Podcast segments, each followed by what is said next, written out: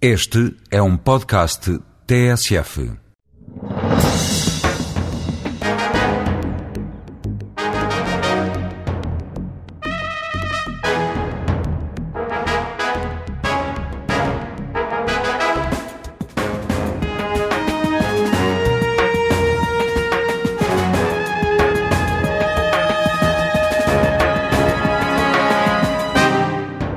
Economista, professor, ministro de Estado e das Finanças, nasceu no Porto, mas é em Lisboa que tenta pôr na ordem as contas públicas. O governo acredita que está no bom caminho e começa a mudar a política fiscal. Controlada a crise orçamental, o Ministério das Finanças decidiu baixar em um ponto percentual a taxa do IVA. Fernando Teixeira dos Santos é hoje convidado da TSF e do Diário de Notícias.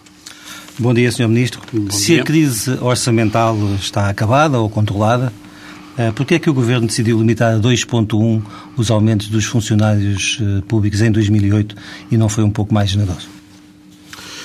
Nós, eh, em 2008, quando decidimos a política salarial para 2008, tínhamos em conta o quadro orçamental que era conhecido e as perspectivas que era possível ter em setembro, outubro passado.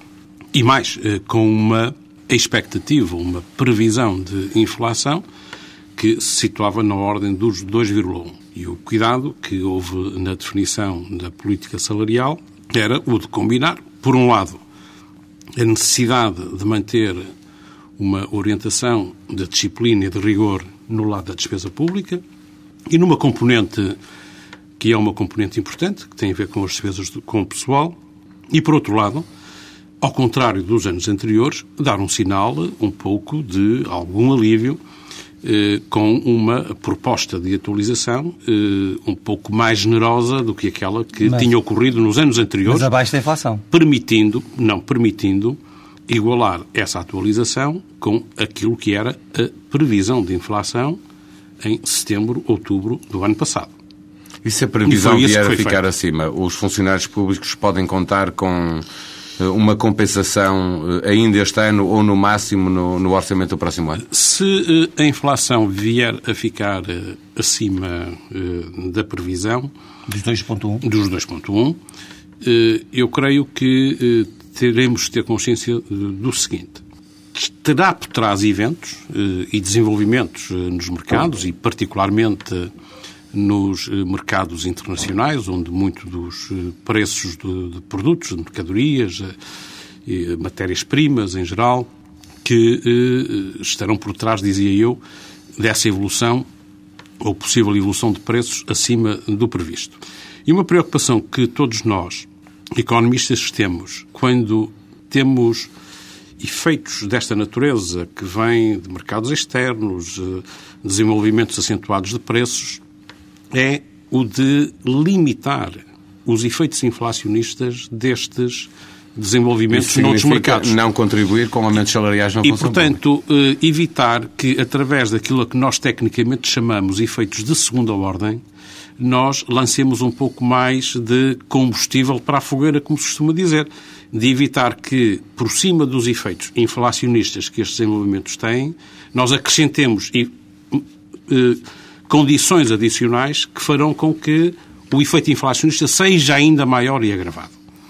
E daí que eh, a necessidade de manter aqui algum rigor e alguma orientação eh, em termos eh, salariais seja aconselhável para limitar e eh, conter a pressão inflacionista que Preto poderá branco- estar por detrás disso. Preto no branco não haverá compensações se a inflação estiver acima Agora, o que, eu, o que eu gostaria de referir é que eh, nós todos os anos eh, procedemos a eh, negociações salariais com os organismos sindicais que representam os trabalhadores da função pública e, com certeza, no próximo ciclo negocial, nós te- teremos de ter em conta os desenvolvimentos dos mercados, da economia e as previsões também desses mesmos desenvolvimentos no futuro. Eh, Com certeza que não ignoraremos eh, e espero que tenhamos condições para não ignorar que eh, os desenvolvimentos que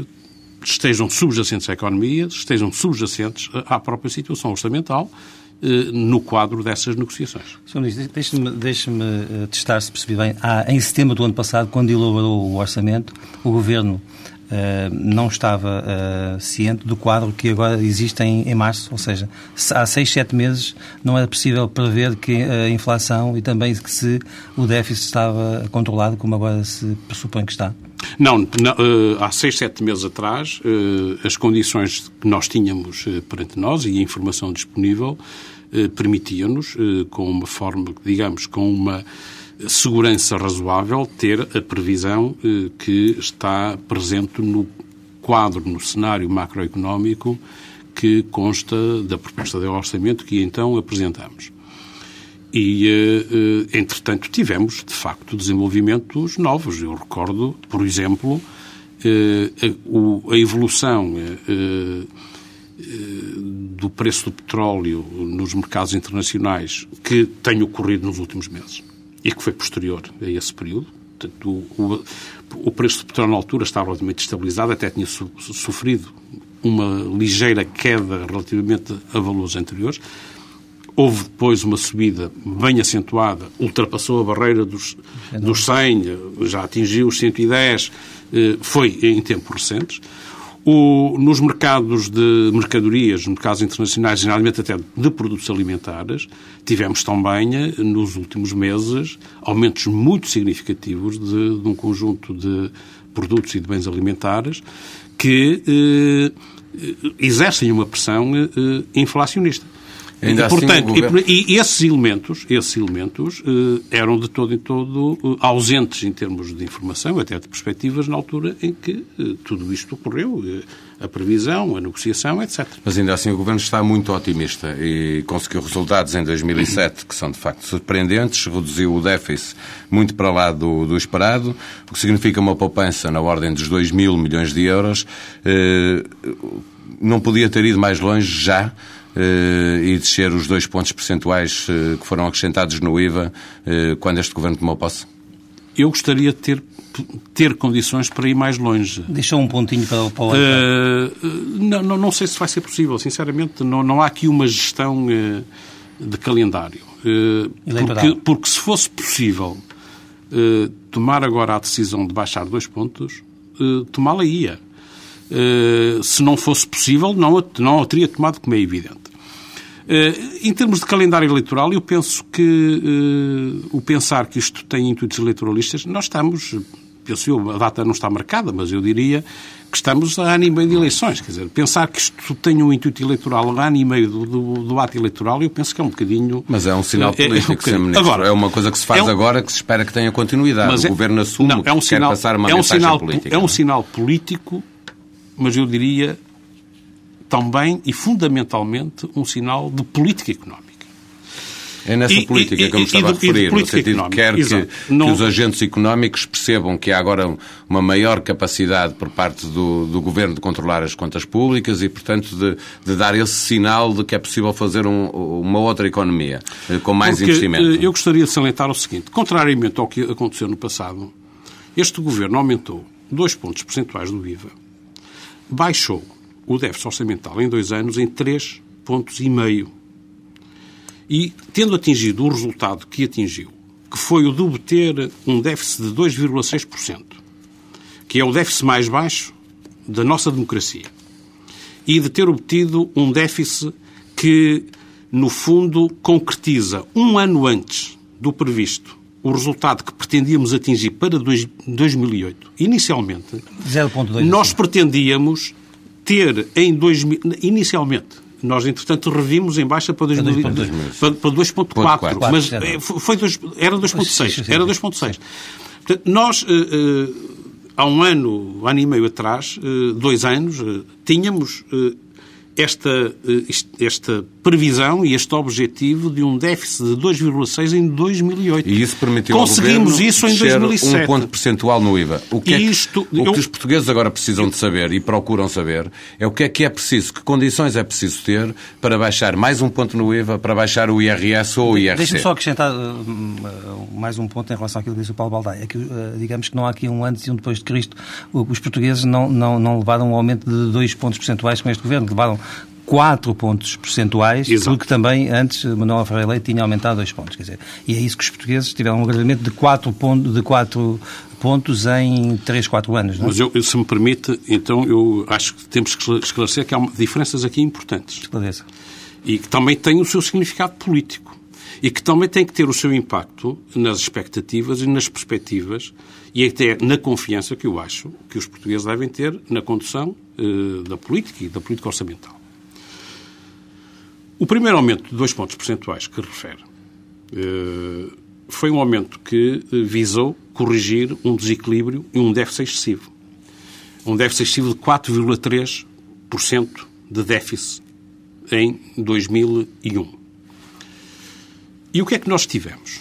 Um aumento do IVA em dois pontos percentuais, tivemos o recurso a receitas extraordinárias, eu recordo a titularização de créditos, a, a venda da rede fixa uh, de, de, de, comunicações, uh, a transferência de fundos de pensões para a Caixa Geral de Aposentações e com o aumento com, com, agora, mas com, a questão com, é que nós continuamos todos mas, a pagar mas na deixa-me deixa terminar aumentou-se aumentou o IVA em dois pontos uh, recorreu-se a todas estas medidas extraordinárias e qual foi o resultado? reduziram o déficit em 0,9 pontos percentuais em três anos. O déficit em 2004 é, neste momento, e vemos os números do Eurostat, 3,4. Acabámos até por nem sair da situação de déficit excessivo, em boa verdade. E tivemos um, um orçamento para 2005 que apontava para um déficit de 6,8%. Este Era governo, uma previsão. Este governo, um controle, sim, mas, mas este governo, este governo, face à situação crítica e grave do desequilíbrio orçamental existente, viu-se forçado a tomar uma decisão de um novo aumento de dois pontos percentuais do IVA. Mas a diferença, mas deixa, deixa-me terminar, deixa-me terminar.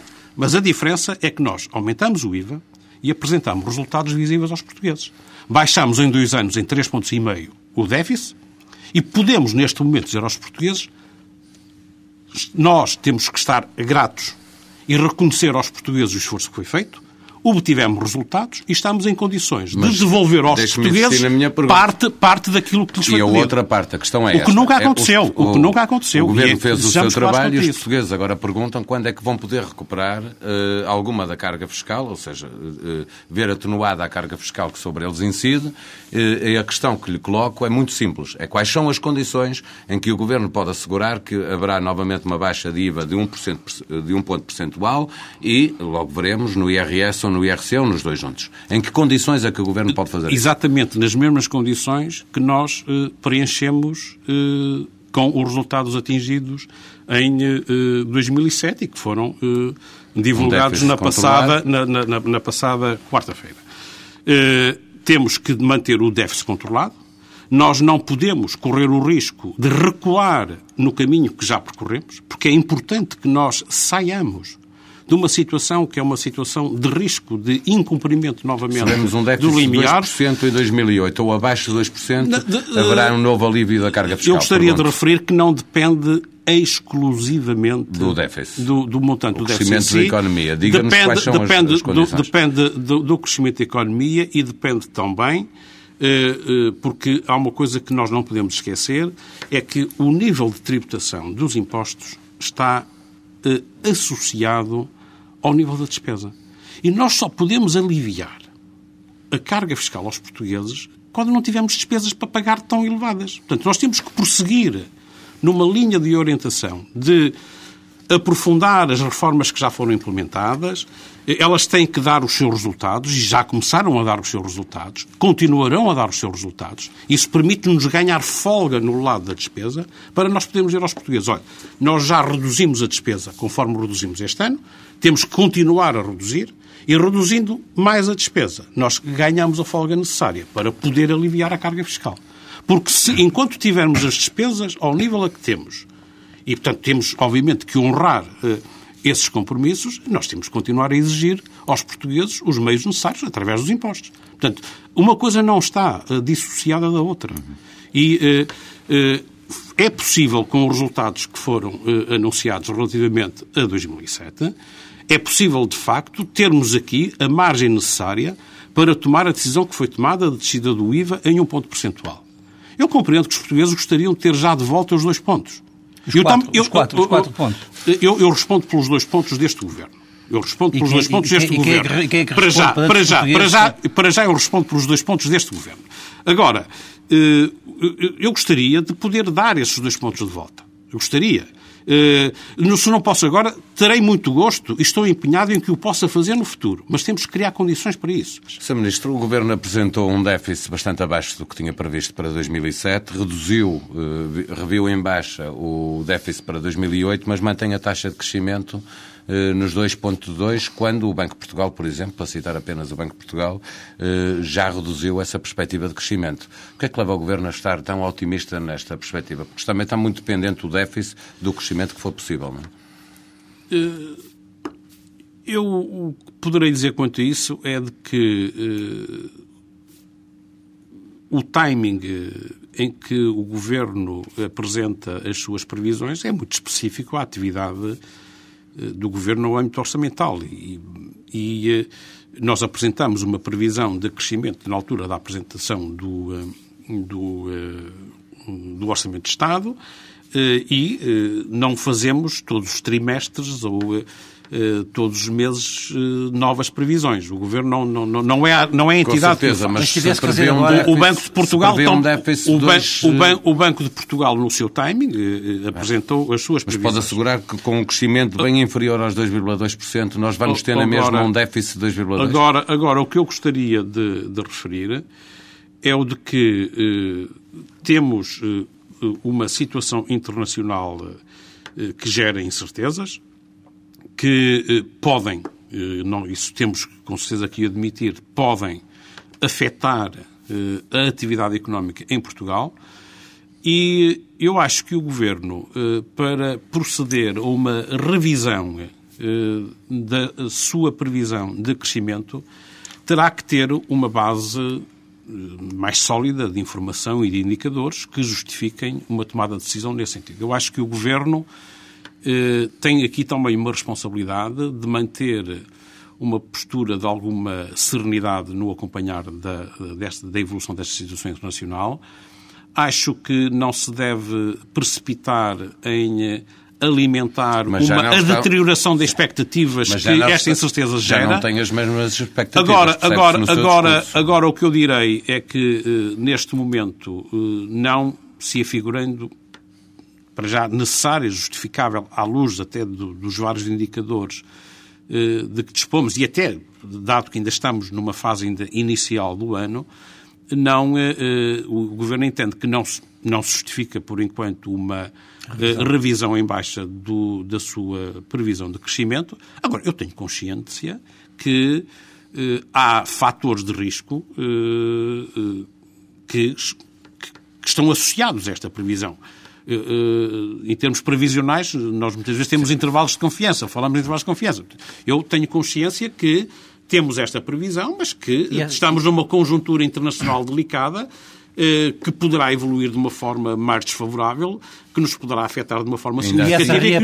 Eu, eu, eu, não nego, eu não nego isso. Agora, neste momento, neste momento, eu creio que valerá a pena ainda continuarmos a acompanhar essa situação, eh, termos alguma informação adicional quanto a indicadores concretos de atividade económica e não, porque nós falamos momento, muito de indicadores que ainda são de natureza muito psicológica, e momento, de expectativas, de confiança, de estado, também é. de estado, a economia também, de estado de espírito, etc. A economia também é isso. Mas os números, os números refletem o impacto disso na atividade económica mas, concreta muito, e real. Mas muito e concretamente. Vamos, lá, vamos, vamos, então àquilo que é concreto e real. E o momento para fazer essa, essa, essa reapreciação será quando? O Governo tem uma, uh, um momento para fazer uh, essas uh, reapreciações, eventualmente. falam em três momentos, falam em dois momentos ao longo do ano, que é na apresentação eh, das grandes orientações da política e eh, é na apresentação do orçamento. Eh, são os dois momentos em que o Governo último é- apresenta... O último apresenta, é setembro, o primeiro é... Primeiro é, é, vai, vai ser agora em inícios de abril. Portanto, a questão que se coloca é de saber se neste momento ou não se justifica, face aos dados em concreto, fazer uma reavaliação dessa previsão, ou se ainda é cedo, vamos aguardar por mais informação dos dados reais, concretos, não uh, de expectativas, de estados de espírito, etc. Da economia. Porque isso, isso, isso, não, produzir, isso, não é isso não é irrelevante. Isso, atenção, não é irrelevante, mas temos é que ver se isso está ou não a afetar realmente os indicadores uh, concretos de atividade. Mantendo sempre, para passarmos para a administração pública, mantendo sempre eh, a previsão de um déficit de 2,2, mesmo que tenha que rever em baixo o crescimento Com certeza, eh, o déficit de 2,2, nós teremos, obviamente, que eh, colocar os mecanismos de controle, de acompanhamento da execução orçamental em execução para assegurar que, independentemente do que seja a evolução eh, da conjuntura, esse objetivo seja cumprido. Esse, eh, porque isso, eh, eu, eu, eu não tenho poder de controlar a economia. Agora, uma coisa tenho, é de facto de poder Ajudar. controlar controlar as contas públicas. As contas públicas. É isso sim. Sr. Ministro, há dois anos, quando se apresentou a reforma da administração pública, disse que esta era a maior reforma dos últimos 30 anos. Dois anos depois, desculpe a expressão, a montanha pariu um rato, pergunto-lhe. Quanto é que já se conseguiu não, poupar? Não, uh, o que é que esta nós, reforma da administração pública vale em despesa nós, de poupança? Vale, uh, olha, vale 500 milhões de euros. Vale e era, o que, era o que tinha previsto vale conseguir Sim, estará, daqui está, até ao final está, da legislatura? Está, está, está, está em linha com... quantas pessoas? E nós, nesta reforma da administração pública, eu gostaria que há de salientar que esta reforma envolve aspectos que eu diria que nós podemos quantificar, e há outros aspectos que têm a ver com mudanças qualitativas muito importantes, que têm a ver com o modelo, a trabalho. cultura de gestão uh, de recursos e de trabalho na, na, na, função pública. E isto com reflexos na qualidade uh, dos serviços prestados e até com reflexos na qualidade da relação da administração para com os utentes. Mas quantos, Isto é fundamental. funcionários há menos hoje Mas nós divulgamos recentemente que desde finais de 2005, portanto, durante os anos de 2006 e 2007, eh, eh, a estimativa que nós fizemos, na base eh, dos movimentos de inscrição na Segurança Social, de reformas, etc., e outros motivos que levam a estas mudanças na administração pública, nós estimamos que saíram já mais de 40 mil funcionários nestes dois anos. E eram esses os números que o Governo estava à espera para este, para este período? Eu diria que esperava até um bocadinho menos. Uh, portanto, esses números ultrapassaram as minhas expectativas uh, uh, iniciais. E acho que os números são claramente positivos nesse sentido, atendendo a que também é uma redução significativa e eu também recordo que nunca, se olhar para os números da evolução do, do número de funcionários da administração pública, nunca, nunca viu uma redução eh, eh, de funcionários de um ano para o outro. Também e muito menos, obviamente, fazer esta... uma reforma desta amplitude. Pronto. Não é? Portanto, Portanto era, era reconhece que não se pariu um rato, então, Sim. reconhece.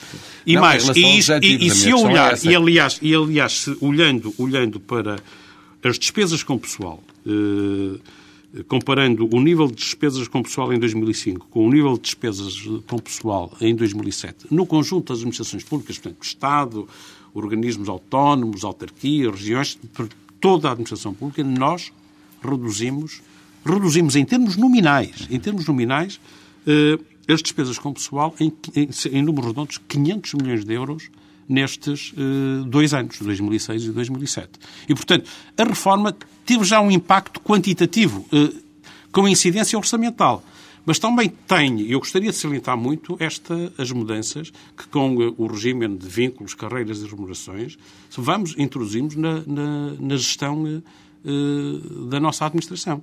Porque há um novo modelo de gestão, na base de objetivos, avaliação de desempenho na base do cumprimento desses objetivos, de políticas remuneratórias. E qual foi a porcentagem de, política de, políticas remuneratórias que eh, eh, terão em conta eh, o, o, desempenho e isto criará estímulos, com certeza, para uma melhor prestação por parte dos funcionários, para a melhoria da qualidade dos serviços, com os benefícios que isso traz para, para os utentes. Uma pergunta muito Deixe-me só terminar. Qual- Há uma outra favor. vertente importante desta reforma, eh, e essa eh, não passa necessariamente pelo, pelo, pelo Ministério das Finanças, passa por, por, por outro, mais agora pela Presidência, eh, que é eh, a parte da simplificação, da desburocratização, eh, do- dos- das novas tecnologias de informação, portanto, o chamado eh, e-government, portanto, o governo eletrónico, que se tem traduzido também em eh, eh, redução de custos muito significativos eh, na relação entre os particulares e as empresas com a administração.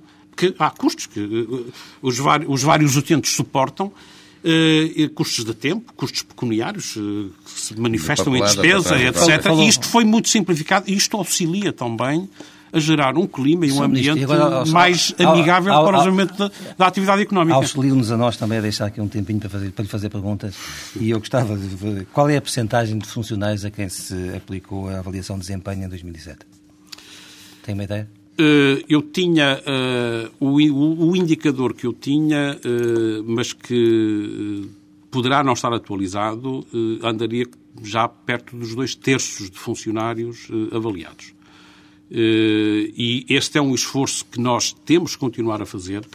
E aqui eu devo salientar também uma mudança que nós introduzimos eh, no sistema de avaliação. É que nós agora também avaliamos os dirigentes, os responsáveis pelos serviços públicos.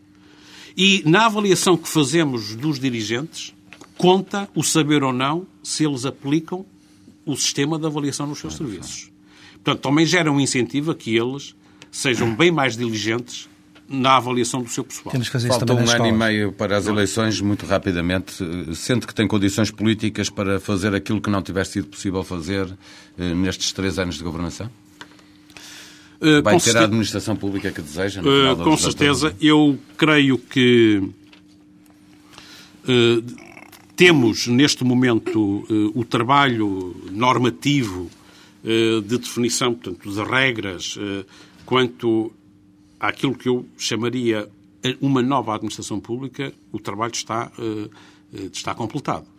Eh, com a lei eh, dos vínculos, carreiras e remunerações. Agora, há alguns aspectos, diria, mais de concretização de- que, que resultam da lei. Que às vezes é mais estão, difícil, Estão, não é? estão a ser, não, mas estão a ser ultimados, portanto, eh, e estamos já em negociações até com, com, com- com os sindicatos. Iniciamos esta, esta, Uhum. esta semana essas negociações. Eh, portanto, isso também eh, estará, eh, está, pra- está, terminado. Este quadro está definido. Agora, estas reformas são reformas que, como eu há pouco referi, mexendo com modelos de gestão, práticas e procedimentos, elas têm que se enraizar também nas culturas das pessoas, dos responsáveis. Portanto, há agora um esforço político de, eu diria, acompanhamento e de, eh, de implementação destas mudanças. E, e, eh, eh, por isso é importante, e a questão que levantou, eh, do, do sistema de avaliação, eh, é importante que a avaliação incida sobre os serviços, sobre eh, os responsáveis, eh, para que eles eh, também mudem eh, o seu modelo de gestão.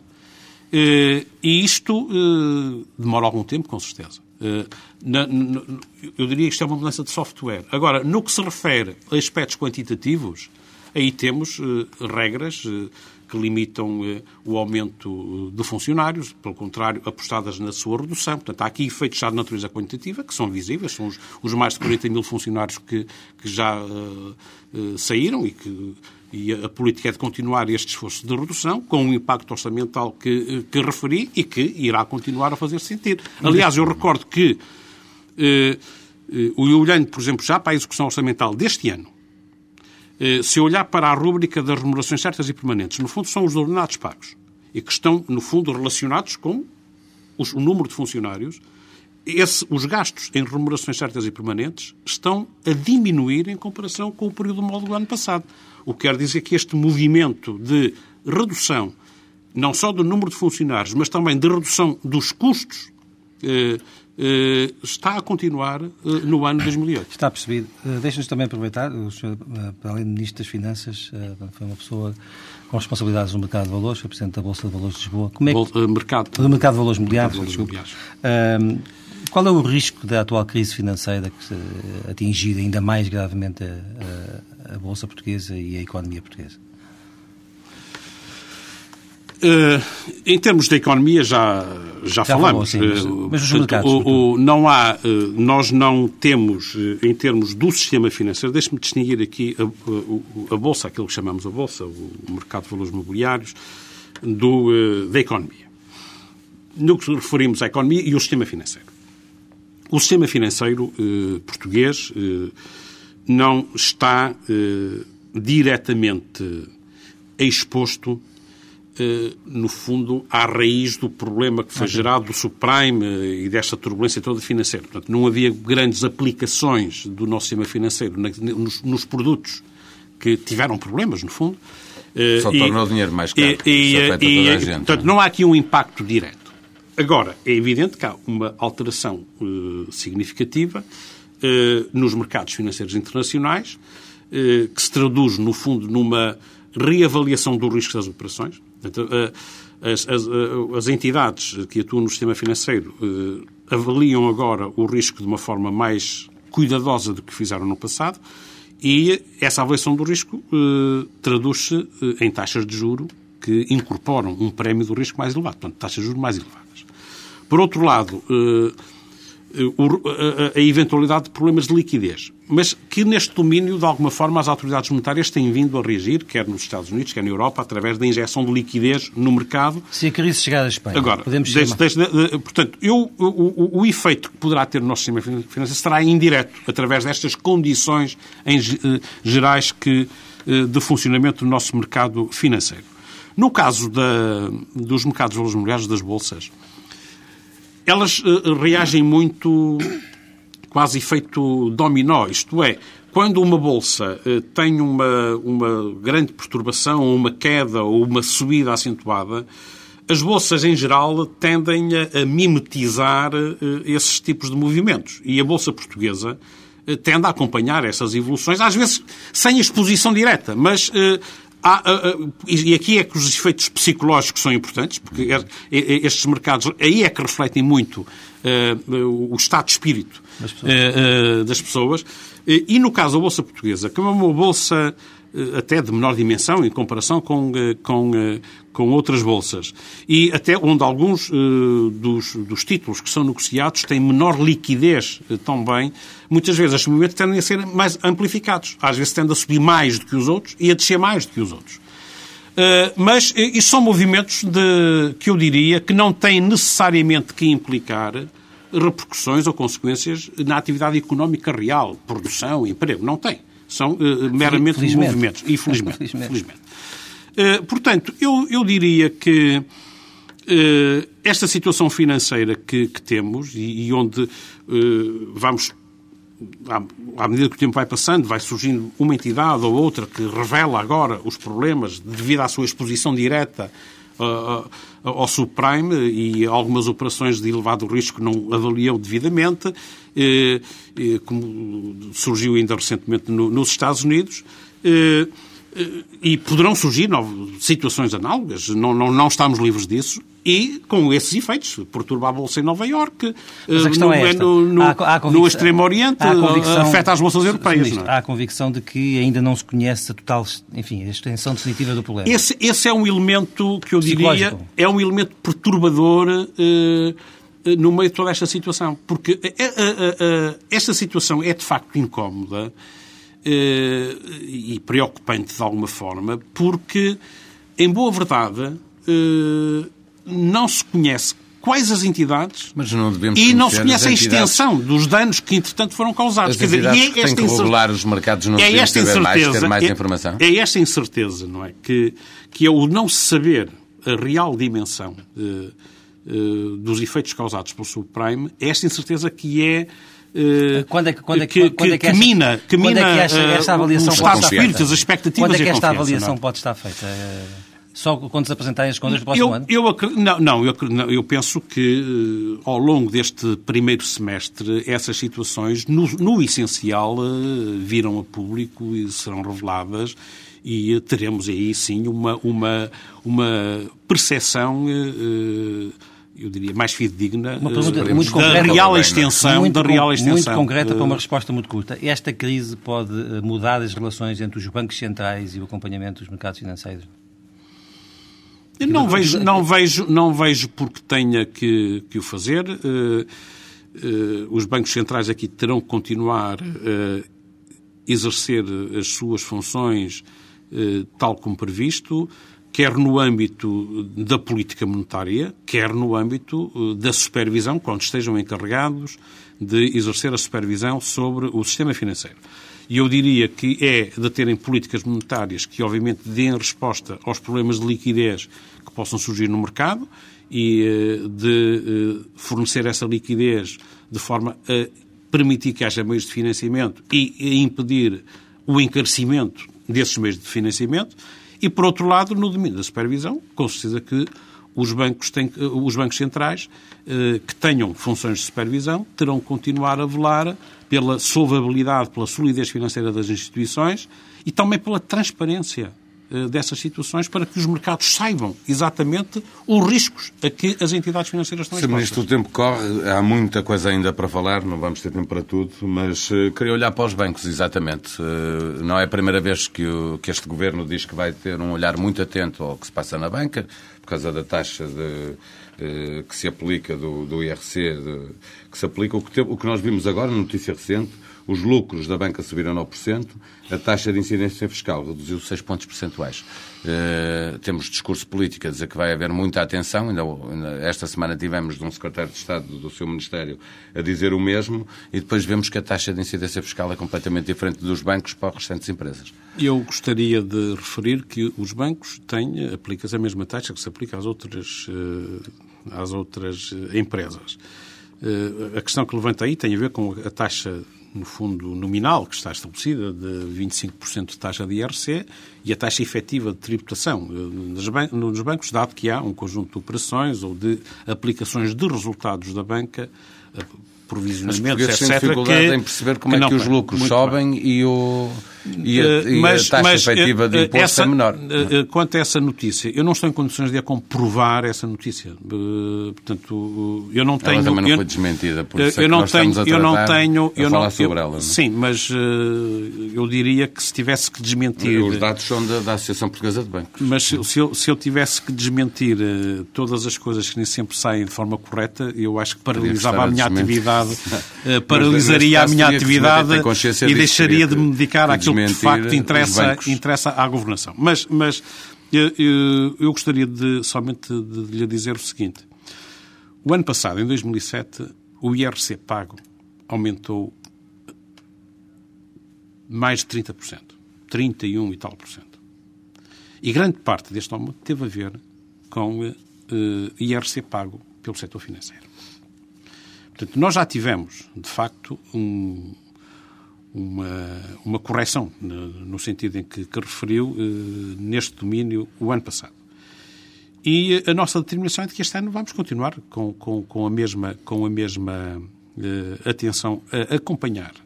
E eh, nós temos eh, equipas de acompanhamento até setorial e mesmo na área financeira, o, o cumprimento das obrigações fiscais por parte da banca e chamo também a atenção para alterações que foram introduzidas eh, não neste último orçamento, mas no orçamento de, eh, de 2007, que vão agora repercutir-se eh, em 2008, porque foi o orçamento de 2007 que se aplicam sobre os resultados de 2007, que, cuja cobrança de imposto é, feita agora em 2008.